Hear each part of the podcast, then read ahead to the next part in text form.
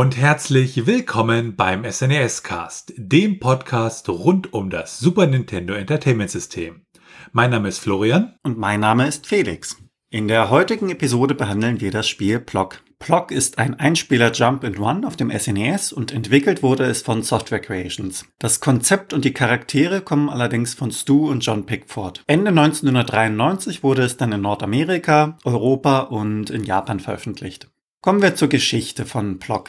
Die Spielidee selber kam von John und Stu Pickford. Das sind Brüder aus dem Norden von England und die waren auch zu dem Zeitpunkt schon relativ lange im Computerspielgeschäft. Die Idee für diesen Spielecharakter Plock kam John Pickford dabei in den späten 80ern und er fing halt an, einen Charakter zu zeichnen, der ja so eine Art Henkersmütze trug und warum genau können Sie sich nicht mehr wirklich dran erinnern. Und die Geschichte von Plock ist ein bisschen komplizierter, weil das Spiel an sich sozusagen einen Vorgänger im Geiste hat, nämlich mit Flippet eine Umsetzung für ein Arcade-Automat. Aus Sicht der beiden Brüder war Block was ganz Besonderes, weil es das erste Mal war, dass sie die geistigen Eigentümerrechte für diese Spielfigur und die Idee bzw. den Charakter und das Design nicht aufgeben musste, sondern die liegt auch heute noch bei den Brüdern. Da werden wir später auch nochmal sehen, wobei das relevant wird. Zu diesem Zeitpunkt waren die beiden so um die acht Jahre bereits in der Videospielbranche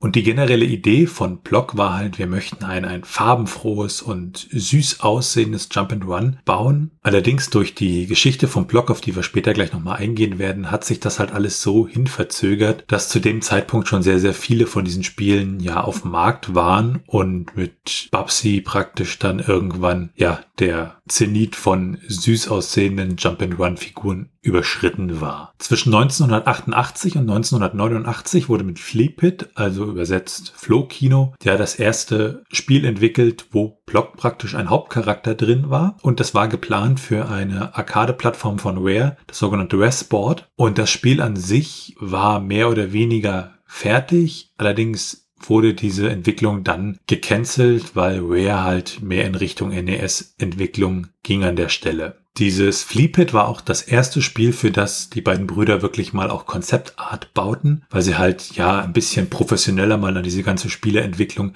herangehen wollten. Wobei es damals ja auch so war, ja, es waren ja alle, man hat ja sich alles selber beigebracht und es gab jetzt nicht irgendwie wirkliche Standards, an denen man sich in der Form dann orientieren konnte, auch wenn die Professionalisierung der Game-Industrie praktisch da schon ja gewisse Formen angenommen hatte, war es doch noch ein bisschen wie Wilder Westen. Und für Fleepit sollte dann das Ganze auch eine entsprechende Audiountermalung, also eine Synchronisation bekommen. Und das sollte der mittlerweile verstorbene Comedian Chris äh, Seaway machen. Und sie erreichten ihn dabei witzigerweise eine Telefonnummer, die einem äh, Songname von ihm entsprach. Aber wie gesagt, äh, Fleepit wurde halt gecancelt und ja, damit war das erstmal Geschichte. Und so sind sie halt herangegangen mit ihrer Konzeptart, ihren Konzeptzeichnung und sind halt zu Software Creations gegangen und haben das Ganze mal gepitcht und haben gezeigt, das soll Block fürs Super Nintendo werden. Überzeugt von dem Erfolg, den Block sozusagen haben sollte, haben sie auch ähm, Style Guides designt, also die halt zeigten, ja, wie könnten lizenzierte Produkte aussehen, was sind die entsprechenden Farben etc. etc weil sie das auch in vorherigen Spielen, an denen sie bereits gearbeitet hatten, wo sie praktisch ja nur Auftragnehmer waren, bereits gesehen hatten. Neben den beiden Brüdern, die praktisch als Produzenten, ähm, ja Art Directors und Designer fungierten, gab es John Buckley, der war als Programmierer da beschäftigt, und Lyndon Brooke als Grafikkünstler. Und es gab noch ein weiteres, äh, ja, weitere Brüder, die praktisch mitgearbeitet haben, nämlich Tim Folin und Geoff Folin die beide für die Musik und den Sound zuständig waren, aber dazu gucken wir uns später nochmal mehr an. Für die beiden Pickford-Brüder war das auch die erste Erfahrung, mal wirklich als Projektmanager, also um halt so ein größeres Projekt wirklich mal durchzubekommen. Und so gab es im Laufe der Entwicklung auch einige, ja, Streitereien auf professioneller Ebene. So zum Beispiel, dass der Schwierigkeitsgrad ja von den Pickford Brothers zu schwierig empfunden wurde, aber Buckley und Brooks den halt in Ordnung fanden. Und da hatte man sich dann halt darauf geeinigt, dass man einige Geschichten anpasste. Vielleicht noch ein paar Worte zu Software Creations. Zwischenzeitlich beziehungsweise gegen Ende dann bekannt als Acclaim Studio Manchester. Das war ein britischer Videospielentwickler, der in Manchester seinen Sitz hatte und 1985 von Richard Kay gegründet wurde. Hauptsächlich bekannt waren sie für Titel, die meist auf Lizenzen zum Beispiel von Marvel Comics oder Disney basierten. Daneben hatten sie auch einige ja, Titel, die nicht auf bestimmten Lizenzen basierten, wie Block oder Solstice und sein Sequel Equinox. Am Ende der Entwicklung war Software Creations so überzeugt vom Block, dass sie mit Nintendo geredet haben, dass Nintendo das Ganze für sie bitte publishen sollte. Und Shigeru Miyamoto war auch ja ziemlich angetan von dem Spiel und fand auch, dass es wirklich das drittbeste Jump and One oder Plattformspiel war neben Sonic und Mario und sie auch ziemlich begeistert waren von der Musik im Spiel. Schlussendlich released wurde Block dann in Nordamerika im September 1993, in der EU im Dezember 1993 und in Japan ebenfalls im Dezember 1993. An der Entwicklung beteiligt waren 16 Entwickler. Wir hatten ja die beiden Brüder John und äh, Stu Pickford, dann Lyndon Brooke bei der Grafikentwicklung und als Programmierer John Buckley, die beiden Musiker Geoff Follen und Tim Follen. Und dann gab's halt noch ein paar Leute, die fürs Artwork und zusätzliche Grafiken zuständig waren. Und es gab zwei Leute, nämlich Steve Moody und Kevin Edwards, die für Compression Techniques äh, wichtig waren. Also da ging's halt darum, Sachen zu komprimieren. Und warum ist das wichtig? Ja, auf so einem Modul hat man ja relativ wenig Speicher und wenn man dann auf das nächstgrößere Modul wechselt, weil das Spiel halt so groß wird, hat man halt das Problem, dass ja die Produktionskosten damit natürlich wesentlich steigen. Und deshalb war bei diesen Spielen damals wirklich Daten komprimieren, also Grafiken, Sound, wirklich alles möglichst klein kriegen und mit entsprechenden Wörterbüchern arbeiten, um halt Sachen doppelt zu verwenden etc. Ja, das war damals Usus und deshalb kann man eigentlich an der Stelle diesen beiden Leuten auch gar nicht genug Wichtigkeit sozusagen zusprechen. Dann gab es noch ein paar Leute im Team, die fürs Handbuch zuständig waren, die sich um den Test gekümmert haben. Ja, so viel vielleicht ganz kurz zur Geschichte von Block. Schauen wir uns doch mal das Setting an. Die Hauptfigur ist ja König Block. Dieser wohnt auf einer Insel namens Acrylic und diese Insel liegt im fiktiven Archipel von Polyester. Und eines Morgens fällt König Block auf, dass seine große quadratische Flagge auf seinem Haus, die im Normalfall an einem relativ hohen Mast durch die Gegend flattert, äh, nicht mehr da ist. Sie wurde gestohlen. Das regt ihn natürlich ein wenig auf und damit beginnt dann seine Reise. Er sucht seine Flagge, die findet er dann auf der Baumwollinsel und auf der Baumwollinsel geht er von Station zu Station, also von Level zu Level und findet einige andere Flaggen also teilweise ist das dann einfach ein Schal, der durch die Gegend flattert, teilweise auch einfach eine Unterhose. Am Ende der Insel besiegt er dann die Bobbins-Brüder und bekommt seine normale Flagge wieder. Das Ganze kann man in dem Sinne als Vorgeschichte sehen, weil die normale Geschichte des Spiels geht eigentlich erst dann wieder los, wenn er zurücksegelt und zu Hause auf Acrylic ankommt. Dort merkt er, dass die Insel von zweibeinigen blauen Insekten, also den Flöhen, befallen ist und beschließt, diese von der gesamten Insel zu vertreiben. Auf der Reise mit Block durchstreift man verschiedene Level und diese Level sind die jeweiligen Inseln beziehungsweise die Stationen auf der jeweiligen Insel. Zu Beginn vermutet König Block ja seine Flagge auf der Baumwollinsel. Diese wird als malerische Insel westlich von Acrylic beschrieben und dort ist alles aus weichem Stoff gemacht. Es gibt nur wenige Einheimische und bisher hat dieses Gebiet, also diese Insel, auch noch niemand wirklich beansprucht. Das Schöne an der Baumwollinsel ist, dass sie für ihre wundervollen Sonnenuntergänge berühmt ist. Dann gibt es die Insel Acrylic. Das ist der Wohnort von König Block und die größte Insel vom gesamten Archipel. Viele große und kleine Einwohner sind ständig an den Stränden, gehen durch das Level. Es gibt tiefe, schattige Wälder, zerklüftete Klippen und auch Höhlen. Also grundsätzlich eine sehr abwechslungsreiche große Insel. Der einzige Schandfleck auf dieser Insel ist die Stadt Plock. Weil Plock an sich hat sich als König ausgerufen. Die Frage ist allerdings, ob das auf der Insel überhaupt jemand mitbekommen hat. Dann gibt es die Legacy-Insel. Dies ist eine lange vergessene Insel, die im Norden von Akölik liegt. Und hier wurde nach dem verlorenen Amulett des Großvaters gesucht. Gerüchten zufolge soll es dort immer noch auf der Insel liegen. Weiterhin gibt es verschiedene kleine Boss-Level. Das sind dann wirklich einzelne Level für den Boss, die sich von Boss zu Boss auch unterscheiden, vom Design her. Im späteren Verlauf gibt es dann die Flare Pit Levels. Das sind die Level, aus denen die Flohplage hervorkommt und sie werden passenderweise beschrieben Sinngemäß, wer weiß denn schon, was dort lauert, denn niemand war jemals so dumm, dort hinunter zu gehen. Und schlussendlich gibt es noch geheime Bonuslevel, die, wenn man sie findet, ein Spiel gegen die Zeit sind. Das heißt, man läuft dort als König Block durch das Level und muss es vor der doch recht knapp bemessenen Zeit, die rückwärts tickt, schaffen, ins Ziel zu kommen. Doch schauen wir uns ein wenig das Gameplay von Block an. Ja, wenn man das Spiel startet, kann man sich erstmal den Schwierigkeitsgrad aussuchen. Im Deutschen kommt das nicht so rüber, aber in der amerikanischen Version gibt es dann praktisch das normale und das Kinderspiel. Normal umfasst halt das komplette Spiel und beim Kinderspiel, also beim einfachen Schwierigkeitsgrad, werden halt harte Passagen ausgelassen und die Geschwindigkeit und die Energie der Gegner wird halt reduziert. Man kann im Spiel auch sogenannte Blockmarken sammeln und wenn man davon genug sammelt, bekommt man sogenannte Block Continues, mit deren Hilfe man dann später im Spiel, beziehungsweise wenn man gestorben ist, ja, wieder weitermachen kann. Der Charakter Block selber, der schießt halt mit seinen Gliedmaßen, also mit seinen Füßen und seinen Händen. Und wie praktisch bei Rayman bewegen die sich dann äh, halt vom Körper weg. Wie das da nochmal genauer zusammenhängt, das schauen wir uns später auch nochmal an. Das heißt, man hat auch immer nur eine gewisse Anzahl an, an Schüssen frei, weil die Gliedmaßen brauchen halt einen Moment, um wieder zurückzukommen. Und man kann sich dann, wenn alle Gliedmaßen weg sind, auch wesentlich schlechter bewegen.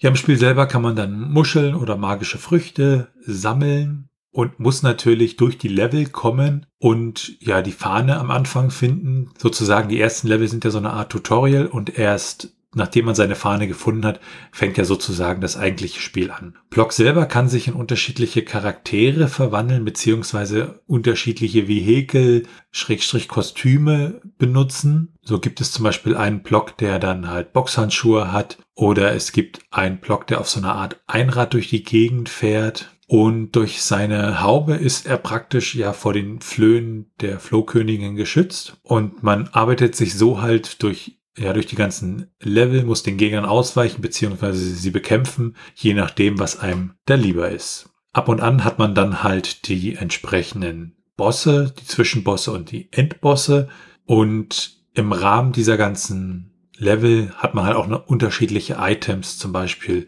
Muscheln. Wenn man davon genug sammelt, bekommt man halt ein Leben oder die Früchte, mit denen man halt schnell Energie wiederherstellen kann. Und es gibt so eine Art Ninja-Stern, wenn man den einsammelt, wird man ziemlich schnell und bekommt für eine gewisse Anzahl von Sekunden auch Unverwundbarkeit. Ja, und im Spiel selber gibt es halt neben den Flöhen noch eine Reihe an weiteren Feinden, die man entsprechend besiegen kann. Wenn man sich durch die Inseln und alle Level gearbeitet hat und am Ende die Flohkönigin besiegt hat, kommen dann die Credits. Dort sitzt Block auf einem Sessel, das ist ziemlich schön gezeichnet und witzig. Und es erscheinen halt die Credits der Entwickler und anschließend wird die Final Score präsentiert, die man in dem Spiel erreicht hat. Ja, schauen wir uns mal an, wie wird Block eigentlich gesteuert? Allgemein bewegt man Block mit dem Steuerkreuz. Das Steuerkreuz runter dient dabei allerdings auch noch der Funktion, mit Block zu kriechen bzw. Hänge herunterzurutschen. Mit der A-Taste kann man den hohen Sprung ausführen, der auch Gegnern Schaden zufügen kann. Mit B springt man normal. Mit der X-Taste kann man die gesammelten Hornissen freilassen, falls man welche im Inventar hat. Mit der Y-Taste kann man dann schlussendlich die Gegner mit seinen Gliedmaßen attackieren. Die Start-Taste dient dem Pausieren des Spiels und die Select-Taste gibt Zugriff zu den Optionen vom Titelbildschirm aus. Kommen wir zur Grafik und dem Sound von Block. Wenn man sich Block anschaut, dann wird man feststellen, das Spiel ist wirklich ziemlich knallig und bunt. Also ja, man, man sitzt davor und äh, ist doch ziemlich überrascht, dass das wirklich ja nicht irgendwie distinguiert ist, sondern wirklich richtig knallig bunt ist. Alles ist halt von, von Stoff inspiriert. Also die Baumwollinseln im Level hat man dann größere Nadeln, die in diesen Inseln stecken. Acryl, Polyester, also das, das ganze Thema zieht sich halt wirklich komplett durchs Spiel und die Spielfiguren sind auch, ja, ziemlich liebevoll auch animiert und die Sprites auch relativ groß, wenn man sich das mal so anschaut und vielleicht mit anderen Spielen wie Super Mario vergleicht. Da ist wirklich, ja, man hat das Gefühl, da wurde halt ein bisschen mehr rangezoomt sozusagen. Die Musik und die Soundeffekte sind von den beiden Brüdern Tim Follen und Jeff Follen. Das hatten wir schon erwähnt. Und Tim Follen mit vollem Namen Timothy John Follen ist 1970 geboren und hat auch davor schon einige Musiktitel komponiert für den Commodore 64, den ZX Spectrum, den Amiga etc. Und hat auch danach, war noch lange Zeit in der ja, Industrie tätig, hat aber zwischenzeitlich dann so in den 2000er Jahren eine etwas längere Pause gemacht, weil er halt ja zu der Zeit davon nicht mehr wirklich gut leben konnte. Neben dem Soundtrack für Block hat er unter anderem auch die Musik für Rock'n'Roll Racing und Super Offroad gemacht. Und er hat noch zwei weitere Brüder. Einmal Jeff Follen, der auch bei Block ja mitgearbeitet hat, und Mike Follen, welche beide auch jeweils in der Videogame-Industrie arbeiten.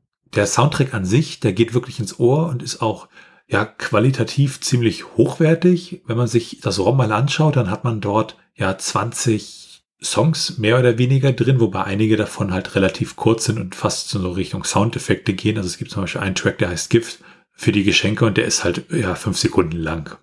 Ansonsten sind die Titel eigentlich relativ lang, also meist so von zwei bis fünf, manche sogar sechs Minuten lang.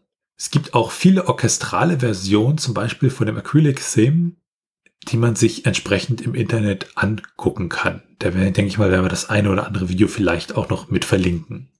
Software Creations war bei seinen NES und SNES-Titeln dafür bekannt, die Limits der Soundhardware wirklich auszureizen und auch wirklich neue Dinge einzubringen. Und der Soundtrack selber wurde auch auf einer Schallplatte veröffentlicht als eine limitierte Ausgabe mit 500 Exemplaren. Daneben gab es dann auch noch eine Variante für Kassette. Bei einem Jump and Run ist es ja eigentlich mehr oder weniger vom Spielprinzip vorgegeben, wie man da sozusagen durch die Levels kommt. Allerdings äh, liegen die Feinheiten da natürlich im Detail. Schauen wir mal ein bisschen in die Strategie hinein. Es gibt ja gewisse Targets im Spiel, also so kleine Zielscheiben, die man mit den Gliedmaßen von Block treffen muss. Teilweise sollte man darauf achten, dass wenn man mehrfach auf diese Ziele schießt, dass auch ein mehrfaches Schießen ein Ereignis auslöst. Die abgeschossenen Gliedmaßen von Plock kommen auch sofort zurück, wenn sie einen Gegner treffen. Sollten sie allerdings daneben treffen, dann kommen sie eher langsam zurückgeschwebt. Gerade in Situationen, in denen man seine Gliedmaßen als Angriffswaffe braucht, ist das sehr wichtig, dass man dann in dem Sinne etwas besser zielt dass sie sofort zurückkommen. Der Saltosprung hat sowohl ein Pro als auch ein Contra. Man kann dadurch höher springen. Allerdings kann während dieses Sprungs Block nicht feuern bzw. angreifen. Wenn man das Steuerkreuz nach unten drückt und gleichzeitig die Sprungtaste, dann lässt dies Block tiefer springen, also von der Grundhöhe springt er ein Meter und wenn man das benutzt, springt er nur noch 80 Zentimeter. Wenn man hingegen schnell auf den Boden zurückkommen möchte, dann kann man das Steuerkreuz einfach nach unten drücken während eines Sprungs, denn dies lässt dann Block schneller sinken. Weiterhin allgemein gesagt ist es schwierig, Block ohne Gliedmaßen zu steuern. Das heißt, wenn er beide Arme und beide Beine verloren hat, dann hüpft er unkontrolliert nach links und nach rechts und die Steuerung fühlt sich dann auch schwammiger an sich an. Es ist ja möglich, Hornissennester einzusammeln. Diese kann man auch dann wieder freilassen. Allerdings halten diese nur kurz an und man sollte sie auch nur dort einsetzen, wo Gegner vorhanden sind. Sollte man in die Situation kommen, dass Block ohne Gliedmaßen da sitzt und ein Geschenk in der Nähe liegt, dann kann man dieses Geschenk einsammeln und Block verwandelt sich daraufhin ja in einen seiner Lieblingskinohelden, was dazu führt, dass er alle Gliedmaßen dann wieder komplett am Körper hat und die spezielle Fähigkeit des jeweiligen Kostüms übernimmt. Im Spiel gibt es fünf Bosse. Der erste Boss bzw. die ersten Bosse, auf die man trifft, sind die Bobbins-Brüder. Diesen begegnet man am Ende der Baumwollinsel und im späteren Spielverlauf dann auch noch auf der Legacy-Insel. Idealerweise hält man sie zusammen, denn sie spucken immer auf Block-Gegenstände und springen dabei immer von links nach rechts. Wenn sie beide auf derselben Seite sind, ist es leichter, sie zu besiegen, weil es ungemein schwierig wird, wenn beide sich den Bildschirm teilen. Das heißt, der eine Bruder auf der linken Seite und der andere Bruder auf der rechten Seite ist. Dann noch ein Plätzchen zu finden, um auszuweichen. Das Ganze wird dann auf der Legacy-Insel etwas vom Schwierigkeitsgrad erhöht, weil dort dann die ursprünglichen drei Brüder noch vorhanden sind. Wenn man die Bobbins-Brüder besiegt hat, kommt man dann zu den Penkinus. Die sind seltsame, gefleckte Magier, die herumschweben und Sterne dann auf Block feuern. Zu Beginn sind sie recht langsam und die Anzahl der Sterne, die abgefeuert werden, ist auch relativ gering. Aber mit jedem Treffer werden mehr Sterne abgeschossen und sie werden auch von der Bewegungsgeschwindigkeit schneller. Um die Penkinus zu besiegen, braucht man die Stachelwände und man wartet, bis der jeweilige Penkino davor steht und schießt dann auf das Ziel. Trifft man das Ziel, wird die Stachelwand bewegt und die Penkinus zerplatzen dann, wenn sie getroffen werden von dieser Stachelwand.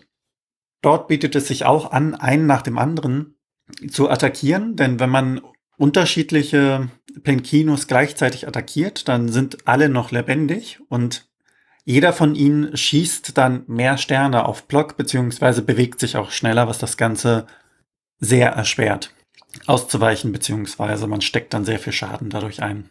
Nach den Penkinus folgt die Womak-Spinne.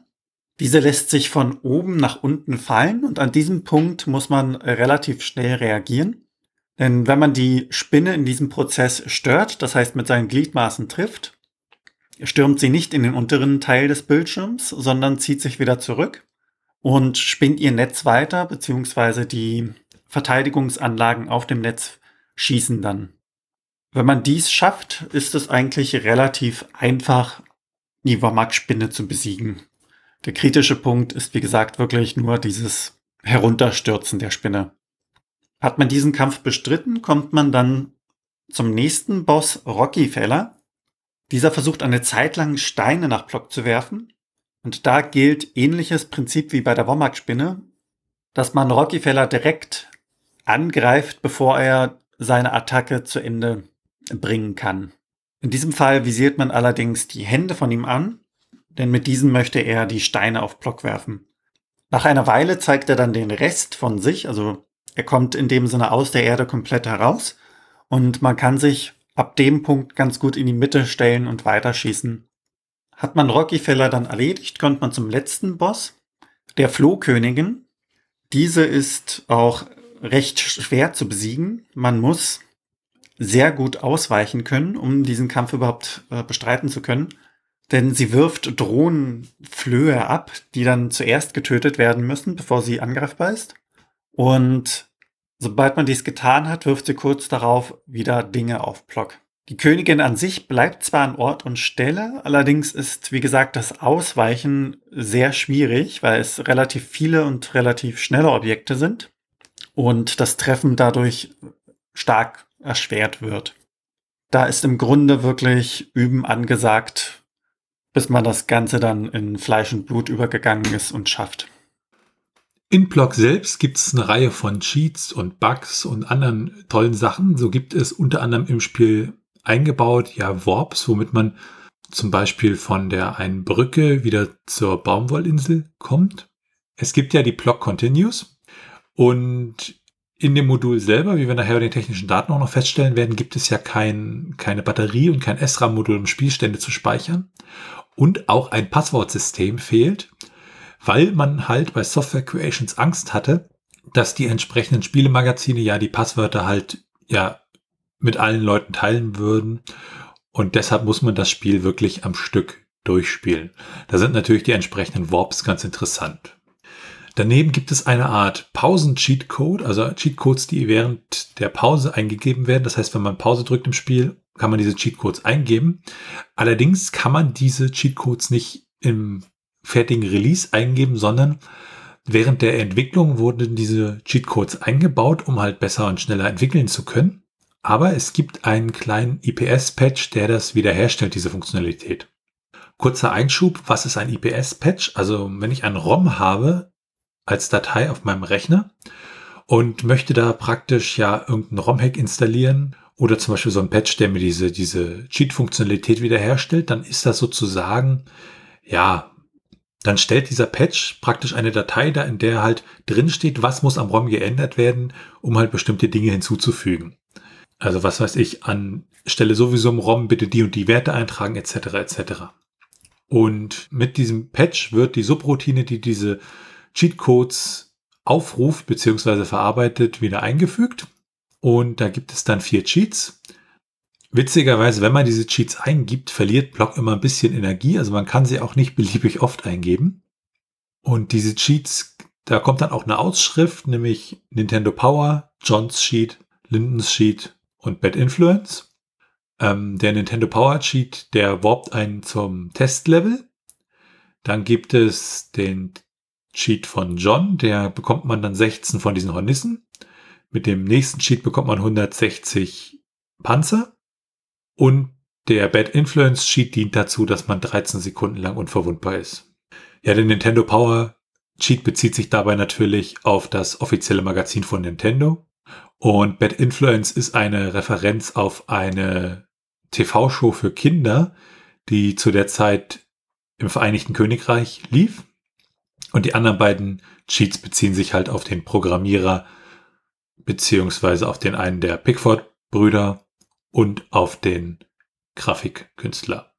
Daneben gibt es im Spiel auch einige Dinge zum Freischalten. Wenn man es mehrfach durchgespielt hat, kann man den Schwierigkeitsgrad noch etwas erhöhen. Und natürlich, ja, wenn man das so sehen möchte, auch die Warp-Zonen, die es gibt, sind sozusagen freischaltbar. Und es gibt eine Reihe von Game Genie Codes und Action Replay Codes. Wo da eigentlich die Unterschiede sind, das werden wir in einer unserer nächsten Folgen übrigens mal beleuchten. Mit diesen Codes kann man halt unverwundbar werden, man kann seine, ja, wie hoch man springen kann, wesentlich modifizieren. Man kann verhindern, dass diese Baumstämme da auftauchen. Oder man kann zum Beispiel die Baumstämme dazu bringen, dass sie in die andere Richtung rollen, was ganz witzig ist. Und es gibt zum Beispiel auch Codes, mit denen man die entsprechenden Kostüme ja anziehen kann. Block erschien ja in Nordamerika, Japan und Europa. Und ja, schauen wir mal ein bisschen, was da so im Groben die Unterschiede zwischen diesen Versionen waren. In der amerikanischen und japanischen Version vom Spiel gab es drei Leben für den Spieler. Und dies wurde in der europäischen Version auf vier erhöht. Die Schriftart, welche in der amerikanischen und europäischen Version benutzt wurde, wurde für den japanischen Markt geändert, wahrscheinlich zur besseren Lesbarkeit. Und dadurch, dass das Spiel in Japan durch Activision vertrieben wurde, wurde auch der lizenziert bei Nintendo Text entfernt. Und durch einen weiteren Unterschied gibt es beim Level-Intro. In der japanischen Version wird das jeweilige Level als Name angezeigt mit einem blauen Bildschirm. Und in den europäischen bzw. in den anderen Versionen wird es einfach als Text eingeblendet, während das eigentliche Level bereits läuft. Wenn man sich die japanischen Cover mal ansieht, dann wird man wahrscheinlich feststellen, dass diese sehr ungewöhnlich für das westliche Auge wirken, weil sie vom Stil der japanischen Kultur ein wenig angepasst worden sind. Dann schauen wir uns die technischen Daten von Block an. Es handelt sich dabei um ein 8 Mbit Modul der interne Titel des Moduls ist in allen Versionen gleich, und zwar Block, und es handelt sich um ein normales ROM. Das heißt, es gibt keine Speichermöglichkeiten, weil kein SRAM und keine Batterie verbaut ist. Kommen wir zu den Portierungen und Nachfolgern von Block.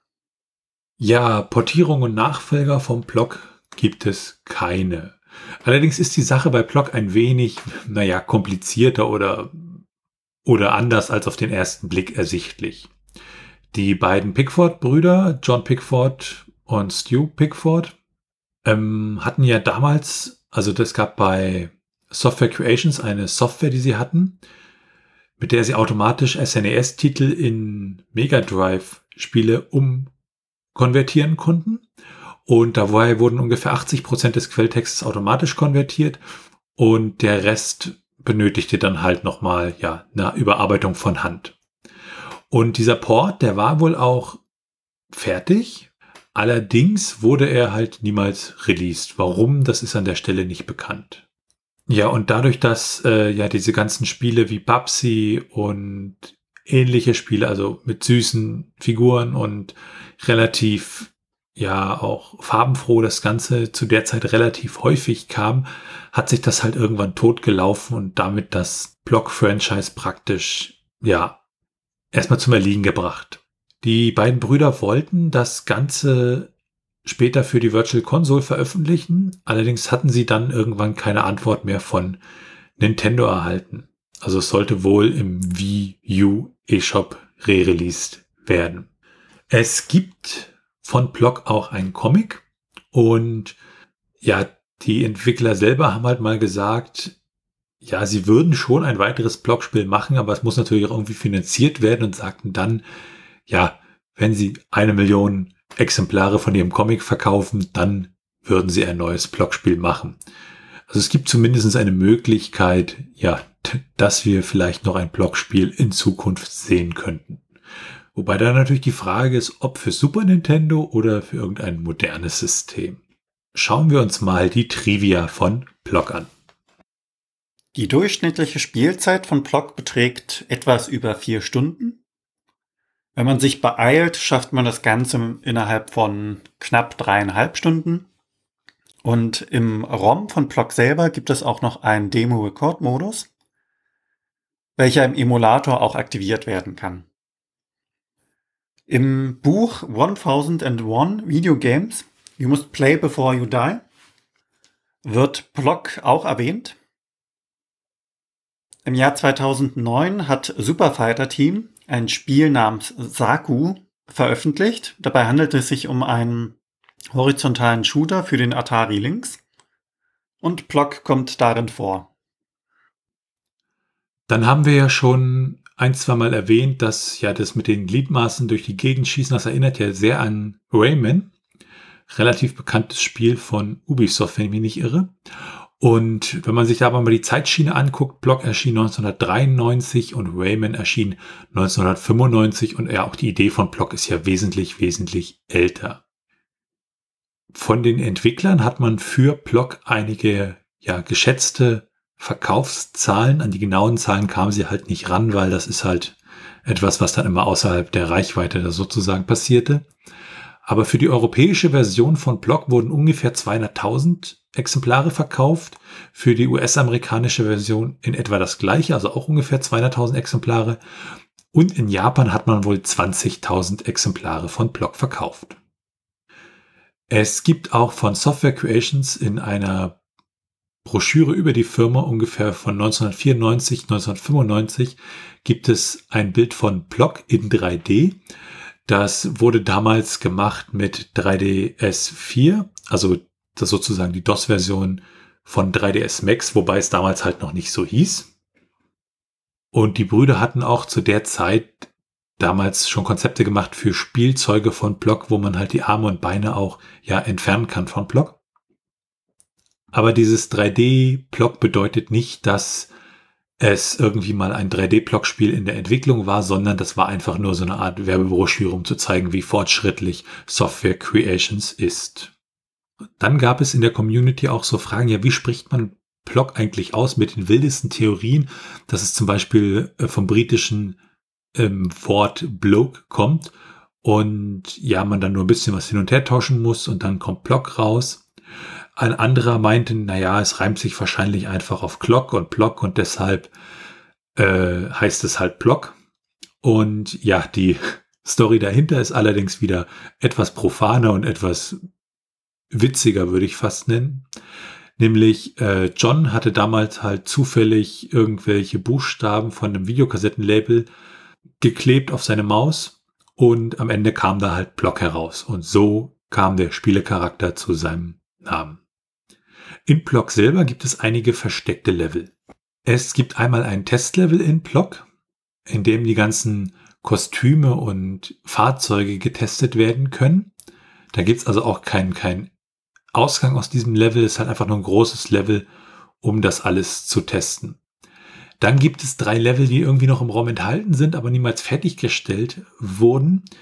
Die tragen den Namen Brandami Book, Bedroom Fence und Breezy Beach und sind eigentlich ja im Großen und Ganzen relativ verglitscht, aber können durch entsprechende Extra Play bzw. Game Genie Codes aktiviert und gespielt werden.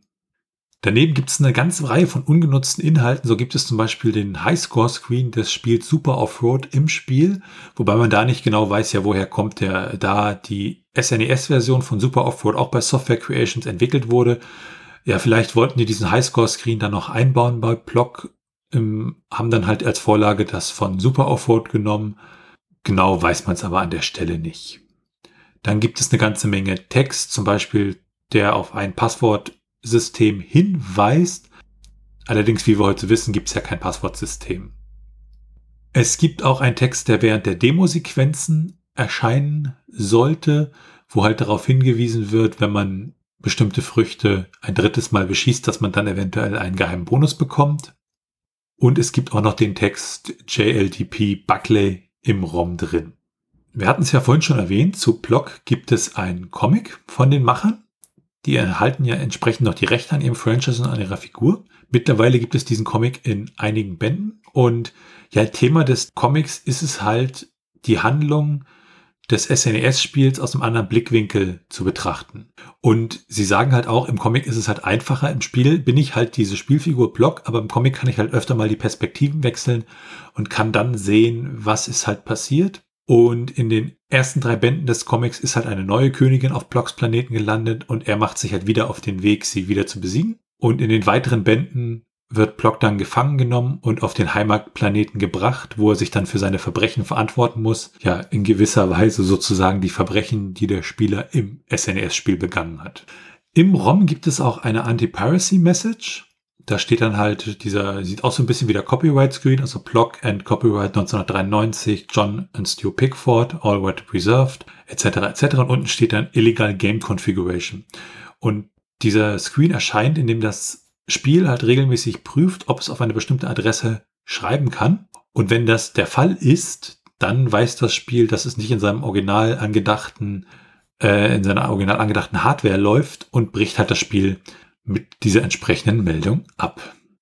Für Block gibt es auch ROM-Hacks, und zwar zwei Übersetzungen, eine spanische aus dem Jahr 2019 und eine italienische aus dem Jahr 2020. Ansonsten sieht es bei den ROM-Hacks in Bezug auf Block relativ dünn aus. Kommen wir zu den Retro-Achievements. Die Retro-Achievements, also Achievements an sich, kennt man ja von der Plattform Steam. Das sind so kleine Errungenschaften. Und die Retro-Achievements sind dann kleine Errungenschaften, die bei diversen Emulatoren mit unterstützt werden. Um wieder drei von vielen zu nennen. Es gibt ein Achievement namens Block Continue. Dieses bekommt man, wie der Name schon sagt, wenn man seine erste Block Continue bekommt. Ein weiteres Achievement wäre das Firebug Achievement. Dieses bekommt man, wenn man ein Floh mit dem Flammenwerfer tötet. Und ein weiteres Achievement wäre Smooth as Cotton, welches freigeschaltet wird, wenn man die gesamte Baumwollinsel schafft, ohne einmal zu sterben, bis zu dem Punkt, an dem man die Bobbins Brüder dann erreicht. Kommen wir zu den Speedruns von Proc. Der Spieler Zocker Stu hat es innerhalb von 29 Minuten und 21 Sekunden geschafft, durchzuspielen. Und Platz 2 und 3 befinden sich auch in diesem Bereich von 30 Minuten bis 30 Minuten und 30 Sekunden. Im 29-seitigen Handbuch von Block wird unter anderem beschrieben, wer Block ist, die Hintergrundgeschichte wird näher beleuchtet, die Steuerung und die einzelnen Bosse bzw. Gegner. Die Art und Weise, wie im Handbuch geschrieben wird, ist doch recht interessant, denn dort heißt es unter anderem, Plock ist ein unwiderstehliches, unbezähmbares, unaufhaltsames, höchst unwahrscheinliches und geradezu gefährliches Energiebündel. Also die Art und Weise, wie das beschrieben wird, ist schon recht speziell. Teilweise auch relativ humorvoll, weil es Passagen im Handbuch gibt, zum Beispiel das äh, Getting Started, also wie man das wie man die Cartridge einlegt, wird dort beschrieben. Da heißt es im ersten Schritt nach lästigen Flöhen suchen, im zweiten dann äh, sicher machen, dass der Strom abgestellt ist, dann die Cartridge einfügen und dann als vierter Punkt nochmal einen letzten Check darauf haben, dass diese gemeinen Flöhe nicht irgendwo da sind und erst anschließend das Ganze wieder anschalten. Ähnliches gibt es im Schritt 6, Spielen. Dort heißt es dann unter anderem, zähle deine Gliedmaßen, in Klammern nicht mehr als vier sind erlaubt. Doch kommen wir zu den Bewertungen von Block, wie es damals aufgenommen worden ist. In einer Anzeige für die deutsche Version vom Block wurde beworben, irrer Sound, wahnsinnige Grafiken, verrückte Welten, wobei die Werbung auch auf einigen Märkten relativ wenig mit dem Spiel zu tun hatte.